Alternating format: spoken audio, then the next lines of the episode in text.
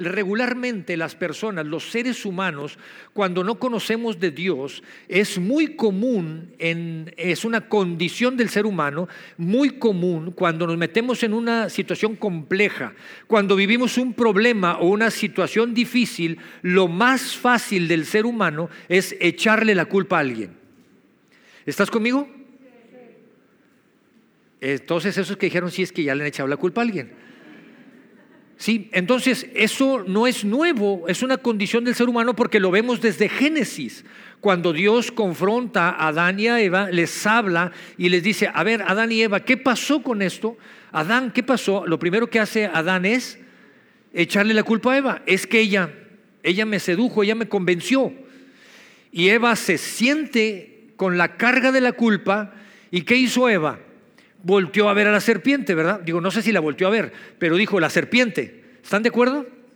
Y si no, lean Génesis, ahí viene desde el Génesis, en los primeros capítulos. La condición del ser humano cuando nos metemos en un problema o una situación compleja es lo más fácil echarle la culpa a alguien. Observa tú esto y de una vez obsérvate a ti mismo a ver si cuando tienes problemas lo primer escape que tienes es culpar a alguien. Hasta los niños, desde los niños, cuando se quiebra algo, luego lo dicen, se quebró. No, no se quebró, lo quebraste. ¿Sí les ha fijado? Así decían con mis hijos. ¿Qué pasó con ese vaso que se cayó? Se quebró. No, mijito, lo quebraste. O sea, solo no se quebró. Entonces, como condición humana, eh, buscamos culpar a alguien. Pero cuando nosotros venimos al conocimiento de Dios, al conocimiento de Cristo, y entonces descubrimos el mundo espiritual, cómo funciona, y cómo es un enemigo que quiere obrar en contra nuestra, como hijos de Dios, como cristianos, buscamos en automático ahora echarle la culpa al enemigo, al diablo. Es el diablo. ¿Sí me explico? Entonces buscamos culpar a las personas, buscamos culpar al diablo, pero sabes una cosa, ni son las circunstancias el mayor problema, ni siquiera es el diablo el mayor problema, son nuestras emociones. Muchas veces son nuestras emociones las que nos tienen bloqueados. Son nuestras emociones las que nos detienen. Son nuestras emociones las que parece que nos hacen meter el freno de mano. Porque somos nosotros mismos los que empezamos con nosotros mismos no creyendo o sintiéndonos no aptos para hacer algo ve, pide esta oportunidad. No, es que no, no es el momento, no son las condiciones. Se me hace que va a decir que no. Es que mírale la cara de enojado que tiene. ¿Cómo se lo voy a decir? No, no tiene tiempo. ¿Sabes de qué estoy hablando? Entonces, muchas veces somos nosotros mismos, no me siento bien. No, se me hace que, te va, que me va a decir que no nosotros mismos, nuestra propia emoción o emociones, a veces nos autolimitan para crecer o para seguir avanzando. Pero la realidad es que hay una regla, y esto es en la Biblia, esto es bíblico, que nos dice que a mayor oportunidad, ¿qué? Mayor oposición. A mayor oportunidad, mayor oposición. Y si podemos aprender de Jeremías, Jeremías era un profeta en el Antiguo Testamento, Jeremías escribió el libro que lleva su nombre, Jeremías. Y desde el inicio, si tú lees este libro, desde el capítulo 1, Dios le habla a Jeremías y le dice, Jeremías, yo quiero que tú te levantes y quiero que vayas y le hables a esta ciudad a este pueblo y quiero que les hables de mí, quiero que les prediques de mí, que me conozcan.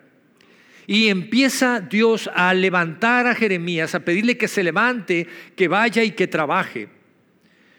Y hay palabras que dice desde el primer capítulo y le dice Jeremías, yo te conozco, yo yo desde antes de formarte en el vientre de tu madre, yo ya tenía propósito para ti.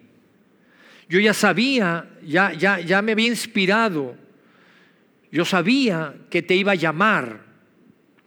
Y no es que haya sido algo exclusivo para Jeremías, es algo que Dios ah, conoce a cada uno de nosotros, aún desde antes del vientre de nuestra madre. Dios nos conoce, Dios soñó con formarnos en el vientre de nuestra madre. y tener un propósito para cada uno de nosotros. A veces lo agarramos rápido, trabajamos con él o a veces pasamos años despistados buscándolo hasta que encontramos el propósito. Cuando Dios habla a Jeremías, Jeremías responde y la respuesta de Jeremías es, sí Dios, yo voy. Ve, háblale a ellos y Jeremías dice, yo voy y les hablo a ellos. Está bien, Dios va, te creo. Pero quiero decirte que si tú sigues leyendo los siguientes capítulos en Jeremías, Jeremías no le estaba pasando bien. Jeremías no estaba en las mejores condiciones como para que dijera, emocionalmente estoy en mi mejor momento, claro que sí, Dios va, cuenta conmigo, tengo todas las herramientas, condiciones, esto va a ser un éxito, Dios. Sabes que si, si, sigues leyendo te das cuenta que la misma familia, la propia familia de Jeremías había contratado a alguien para que lo matara. Y bajo esas circunstancias es que Jeremías tomó el reto. Ahora, cuando Dios le habla a Jeremías, Jeremías vivía en un pequeño pueblo, no vivía en la gran ciudad. Jeremías vivía en un pequeño pueblo. Y me viene a la mente las palabras de Jesús cuando nos habla y Jesús dice, si tú me eres fiel en lo poco, ¿sabes una cosa? En lo mucho te pondré.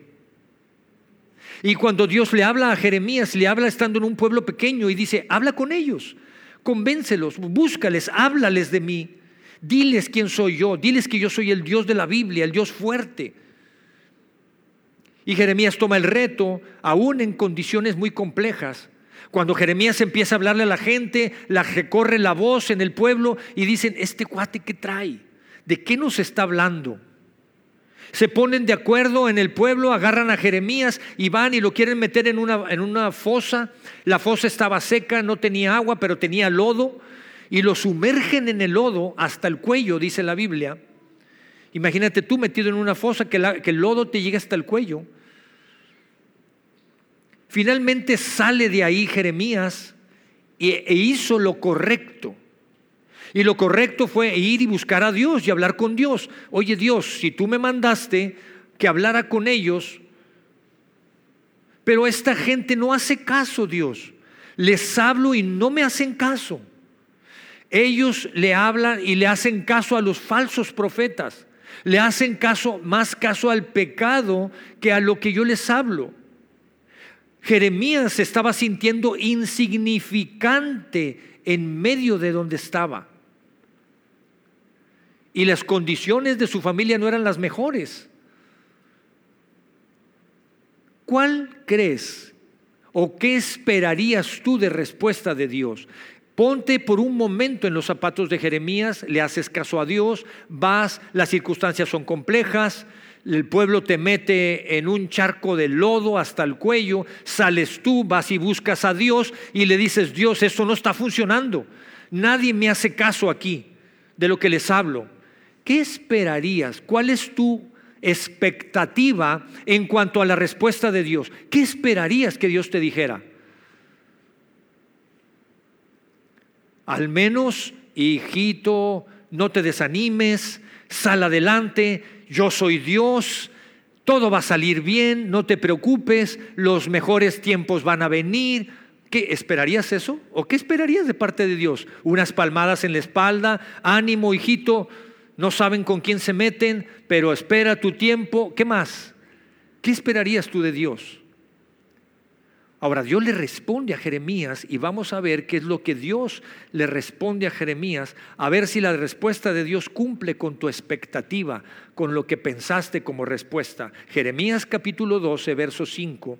Y Dios le habla a Jeremías y le dice, si te cansa competir contra simples hombres, ¿cómo podrás correr contra caballos? Si tropiezas y caes en campo abierto, ¿qué harás en los matorrales cerca del Jordán, ¡pum! Tina de agua helada para Jeremías y para mí, porque hasta a mí me salpicó. Y espero que en esta mañana también te salpique a ti la agua helada. Y en vez de apapacharlo, lo que Dios le está diciendo a Jeremías, Jeremías, estás compitiendo contra los de a pie, contra simples hombres como tú que van a pie. Espérate que compitas contra los que vienen de a caballo. Ese es otro nivel, Jeremías. Es un mayor nivel de dificultad. Estás batallando con los simples mortales. Estás compitiendo con gente igual que tú. ¿Y eso te cansa? ¿No puedes, Jeremías, acaso? Jeremías, déjame decirte que a mayor oportunidad, mayor oposición.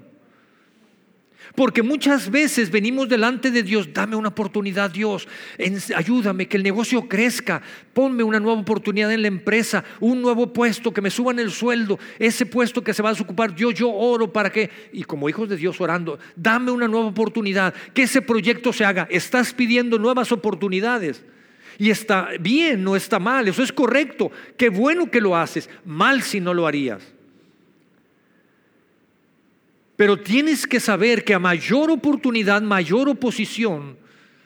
Y la respuesta de Dios para Jeremías, lo que está diciendo es, Jeremías, te estás compitiendo, estás luchando contra los de a pie. Ubícate. ¿Quieres mayores oportunidades? ¿Quieres pelear con los de a caballo? Ese es otro nivel. Habrá más resistencia, habrá más oposición, y la buena noticia es que yo te puedo capacitar y yo te puedo preparar. Pero ¿cómo? ¿Cómo cuando me pides que te lleve a otro nivel, a mayor oportunidad? ¿Cómo te llevo allá si donde estás no puedes controlar, no puedes dirigir lo que tienes ahora en tus manos? ¿Cómo si donde estás ahora le estás coqueteando, sigues coqueteando con el pecado? Estás luchando contra los de a pie. Te estás cansando con los de a pie, pero sigues coqueteando con el pecado. ¿Cómo? Y puedo visualizar y ver a Dios desde un corazón sensible diciendo, tengo a mis hijos, a mi iglesia orando, pidiéndome, yo quiero darle las oportunidades pero tiene que comprender que va a haber otro nivel de lucha y de oposición. Necesitamos aprender a ser firmes y persistentes con lo que tenemos ahora. Ser fieles a Dios con lo que tenemos ahora. Poder caminar en santidad junto con Dios Jesús dijo, en lo poco, si me eres fiel en lo poco, en lo mucho te pondré. Y para mí fue una tina de abuelada, porque quizás no la respuesta que uno esperaba de parte de Dios. Y Dios dice, ubícate, yo te puedo preparar, capacitar, pero necesitas saber que necesitas ser competente en donde estás necesitas ser fiel en donde estás, en donde yo te he puesto. Y puedes seguir leyendo los siguientes capítulos de Jeremías. Y Jeremías aprende, toma la actitud correcta. Jeremías no le estaba viviendo bien. Jeremías escribió el libro de lamentaciones, que su propio nombre lo dice. Se la pasó llorando cuando estaba escribiendo el libro, lamentándose. Pero puedes ver y podemos aprender que durante el tiempo, conforme vas leyendo Jeremías, capítulo 29, más adelante, escribe y entonces puedes darte cuenta que Dios habla y Dios escribe y Dios dice, hey, y Dios vuelve a hablar a Jeremías y recordarle durante los siguientes capítulos 13, 14, 15, 20 y sigue diciéndole, Jeremías, yo te conozco desde antes de formarte en el vientre de tu madre. Y sabes una cosa, Jeremías, yo sé muy bien los planes que tengo para ti. Y esos planes que yo tengo para ti son planes de bienestar, no son planes de maldad, de mediocridad, ni de calamidad, ni de maldad. Mis planes son planes de bendición para tu vida, para que tengas un futuro, para que puedas tener un futuro y una esperanza en la cual moverte. Pero tengo que decirte que no puedes darte por vencido. Ahora apenas estás peleando con los de a pie. ¿Quieres más? Va a haber más oposición. Mientras los hijos de Dios se muevan y avancen, el enemigo, el diablo también se va a movilizar, por supuesto. Pero déjame decirte una cosa, vale la pena. Vale la pena esforzarse y trabajar porque los planes de Dios son de bienestar, no de maldad ni de mediocridad. Son para que tengamos un futuro y una esperanza. Y Dios se lo suelta a Jeremías. Jeremías, sigue creyendo, mantente firme, persevera Jeremías.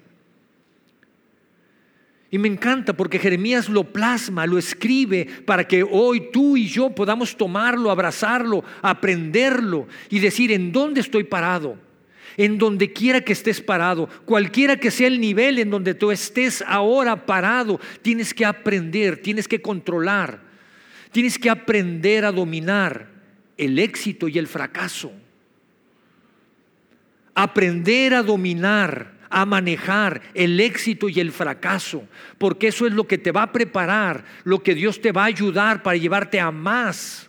Pero tienes que estar listo porque allá va a haber más oposición y tienes que orar.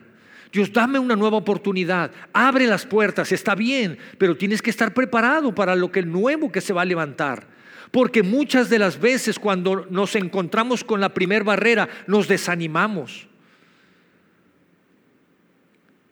No, esto, no es un esto no es un tema de emociones. Este es un tema de firmeza, de que te mantengas firme, de que creas, de que te mantengas delante de Dios fiel a Dios y Él va a ser fiel contigo. ¿Estamos o no? ¿En qué posición estás? No lo sé, solo tú lo sabes. Sabes, sabes si estás luchando, a lo mejor estás luchando con los de pie, a lo mejor ya estás con los de a caballo. Qué bueno, te felicito. Jesús lo hizo, Jesús empezó con los de a pie. Cuando empezó a predicar, Jesús se preparó y empezó a predicar. La gente se le oponía. Donde se juntaba, y había unos que le preguntaban y lo querían callar de los que estaban ahí en medio de con Jesús. Jesús los venció, controló, dominó, se mantuvo firme. Después se fue al otro nivel contra los de caballo. Empezó a hablar con los escribas, fariseos, con los sacerdotes. Otro nivel buscó nuevas oportunidades, mayor reto, lo venció. Empezó a hablar y a luchar con gobernadores, con reyes. Y cumplió el propósito.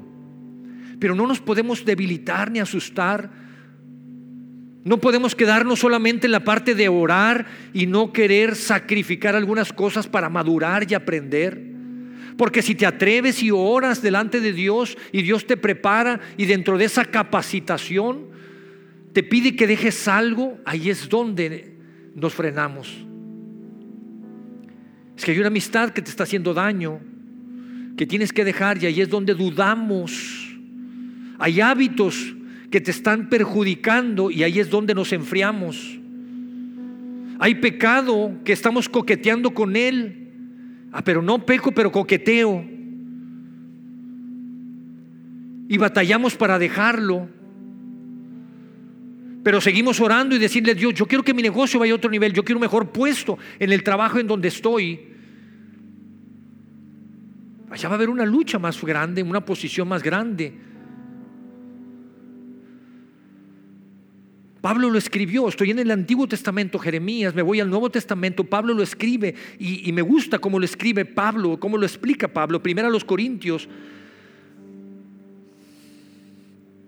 capítulo 16, Pablo dice, porque se me ha presentado una gran oportunidad para un trabajo eficaz, a fin de, y lo pone, a pesar de que hay muchos en mi contra, se me ha presentado una gran oportunidad, la voy a tomar. Y me encanta porque lo que él dice es un gran trabajo, una gran oportunidad. ¿Para qué? Para un trabajo eficaz. Lo que él está diciendo es, voy a ir por esa oportunidad, voy a dar resultados, porque hacerlo eficazmente es que va a haber un resultado tangible. Una cosa es ser eficiente y otra cosa es ser eficaz. Y Pablo se fue de lleno, voy a ser eficaz, es decir, voy a dar un resultado. Hay una gran oportunidad de donde estoy, yo me voy a una gran oportunidad que se está presentando y yo voy a dar resultados, voy a tomar esa oportunidad. Además o a pesar de que hay gente en contra mía que se está levantando, va a haber mayor oposición, pero yo creo que el que está conmigo es mayor que cualquier oposición que se está levantando. Entonces, ¿por qué nos asustamos? ¿Por qué nos congelamos? ¿Por qué nos congelamos? Porque por otro lado, Diosito, ayúdanos. Yo me encomiendo en tus manos. Yo me encomiendo en tu nombre, Dios. Yo creo en ti, Dios. Sí, pero no estoy diciendo que no lo hagas, hazlo. Pero haz el paso que sigue. Haz el paso que sigue. El paso que sigue tienes que estar consciente de lo que te vas a enfrentar. Él nos ha dado la garantía de que no nos dejará solos. No se trata solo de creer, sino de amar lo que Él hizo.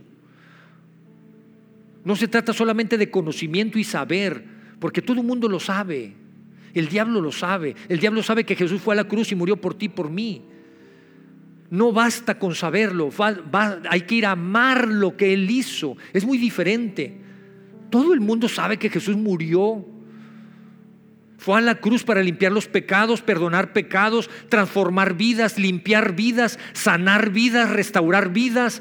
Todo el mundo lo sabe. Pero amar eso es una cosa diferente. Amar eso es cuando me enfrento a una situación y digo, no voy a ceder a la corrupción, no voy a ceder al pecado. Estoy amando lo que Él hizo por mí. Y eso me prepara, me capacita para ir y pelear con los de a caballo. Porque yo voy a orar por una mejor oportunidad. Ceci predicó hace unas semanas aquí. Y cuando predicó, yo estaba sentadito escuchando la predicación. Y ya al final la soltó. Y cuando oró y dijo, llenaremos este lugar tres o cuatro veces. Dios. Y como que las rodillas me quisieron temblar. ¿Sabe lo que está diciendo? Es, quiero una oportunidad más grande, voy por una oportunidad más grande. Y yo empecé a orar, Dios, que esto lo llenemos tres, cuatro veces. Mayor oportunidad, pero ¿sabes qué? Va a haber una mayor oposición a eso. ¿Estás preparado para eso? Que no se trata de sentarte, Dios, que se llene tres veces, Dios, que se llene cuatro veces. ¿Estamos preparados para eso? Es muy diferente, ¿estás de acuerdo? Es muy diferente. ¿En dónde estás parado? ¿Estás peleando contra los de a pie, contra los de a caballo? ¿Dónde está tu familia sentada, preparada? ¿Dónde está ahorita tu familia? ¿A dónde tienes cabezas de familia, padres que están ahorita aquí? ¿En dónde están con sus, con sus familias, con sus hijos?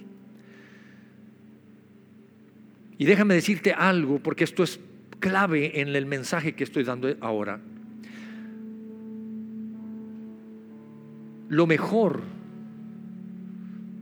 lo mejor que vas a vivir está en tu futuro, no en tu pasado. Lo mejor de tu vida está en tu futuro, no en tu pasado. Otra vez lo voy a decir, lo mejor está en tu futuro, no en tu pasado.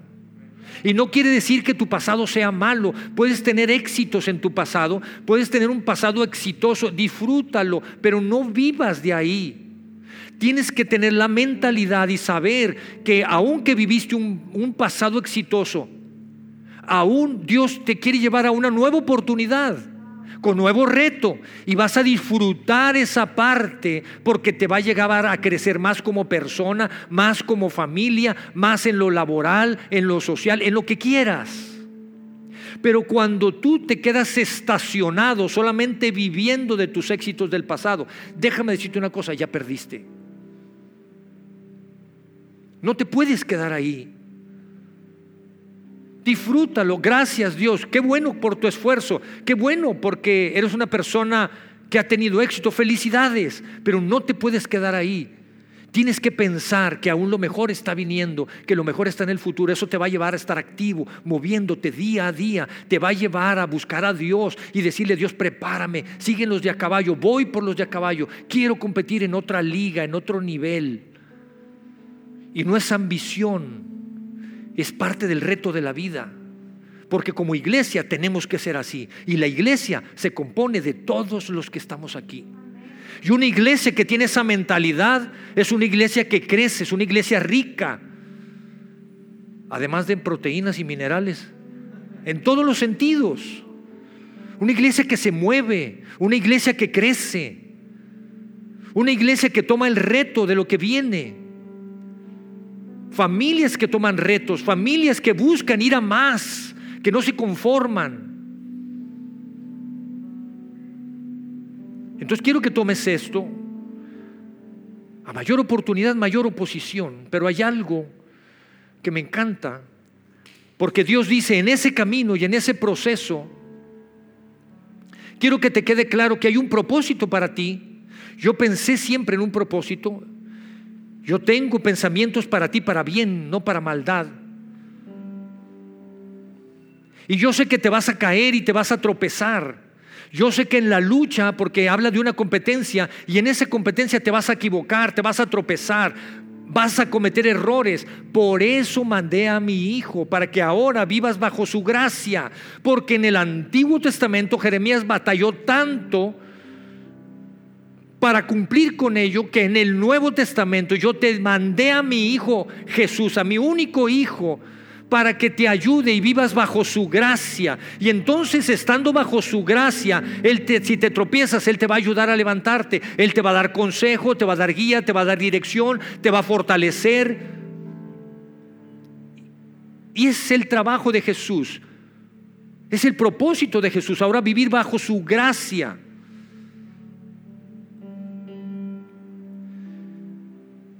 Es vivir bajo su gracia. Y Jesús dice, hey, yo no vine, yo vine a ayudarte a cumplirlo. Pero déjame decirte algo, palabras de Jesús, yo soy más exigente. Yo te vengo a ayudar, pero mm, déjame decirte algo, soy alguien muy exigente. Sí, porque acá en el Antiguo Testamento Jeremías batalló, pero pues había una ley o hay una ley que dice, o un mandamiento que dice no cometerás adulterio. ¿Estamos bien? ¿O ese nadie lo ha leído? Pero Jesús dice, yo te voy a ayudar a cumplirlo, por eso vas a vivir bajo mi gracia. Pero como yo soy más exigente, no voy a esperar. Para mí no es cometer adulterio ir y tener un acto sexual fuera del matrimonio. Si tú ves a una mujer, la deseas, estás cometiendo adulterio porque no te pertenece, no es tu mujer, ah, caray, es un nivel mayor de exigencia. ¿Estamos o no? ¿Sí está claro o no?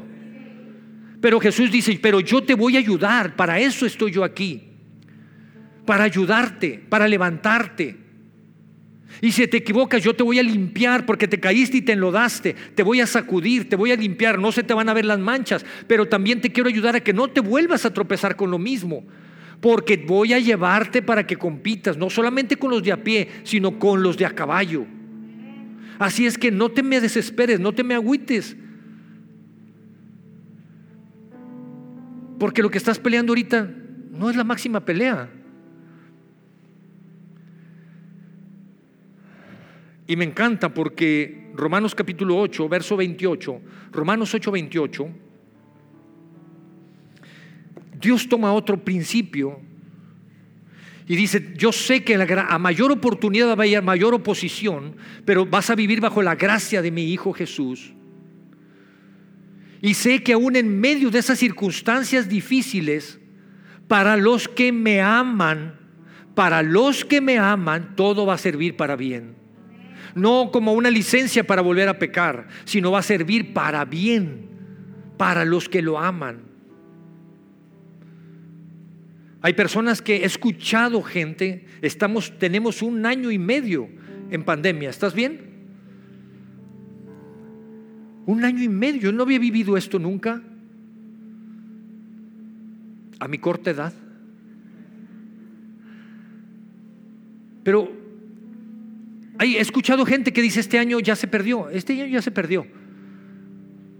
Pues déjame decirte que para los que aman a Dios, para los que aman a Dios, Dios usa todo para bien, aún circunstancias complejas.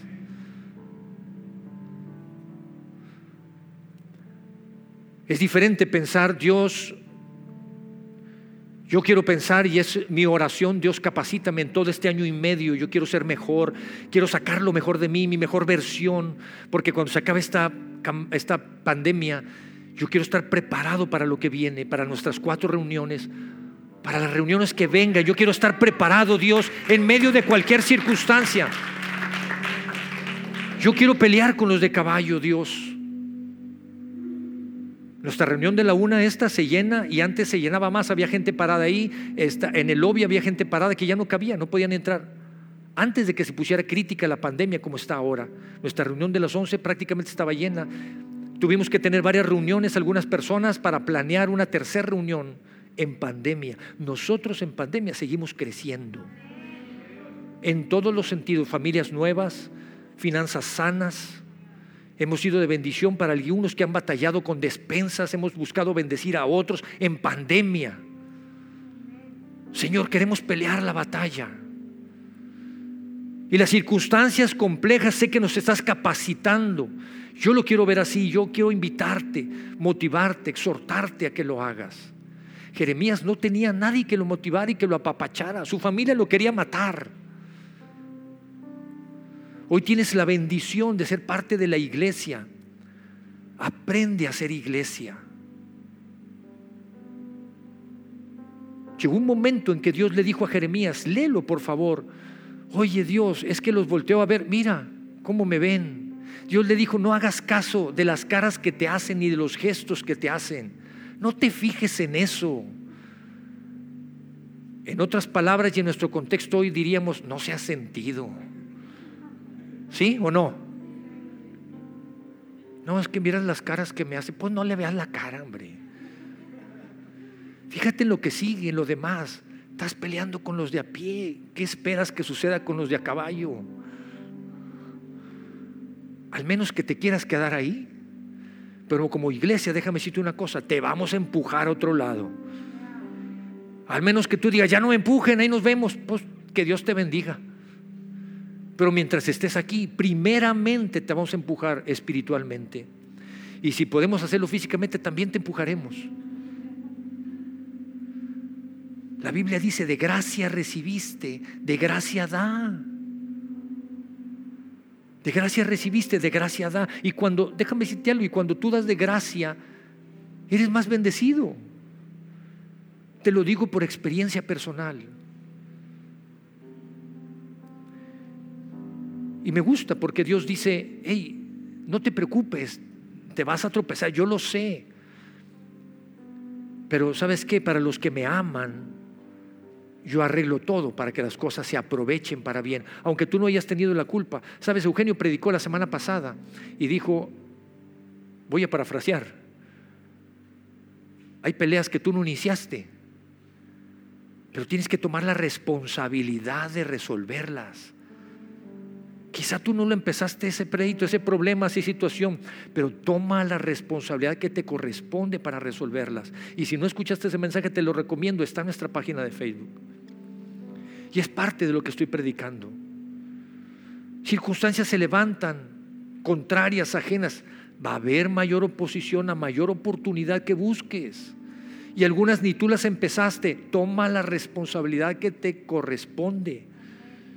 Ese es el mensaje. Y aún en medio de esas circunstancias, Dios va a poner las cosas para bien. Oh, ojo, si lo amas. Por eso mencioné hace un momento, no se trata de saber que Él murió por mí, se trata de amar lo que Él hizo por mí. Y cuando lees Jeremías y sigues leyendo ahí Jeremías 29:11, es que yo tengo un, yo quiero darte un futuro.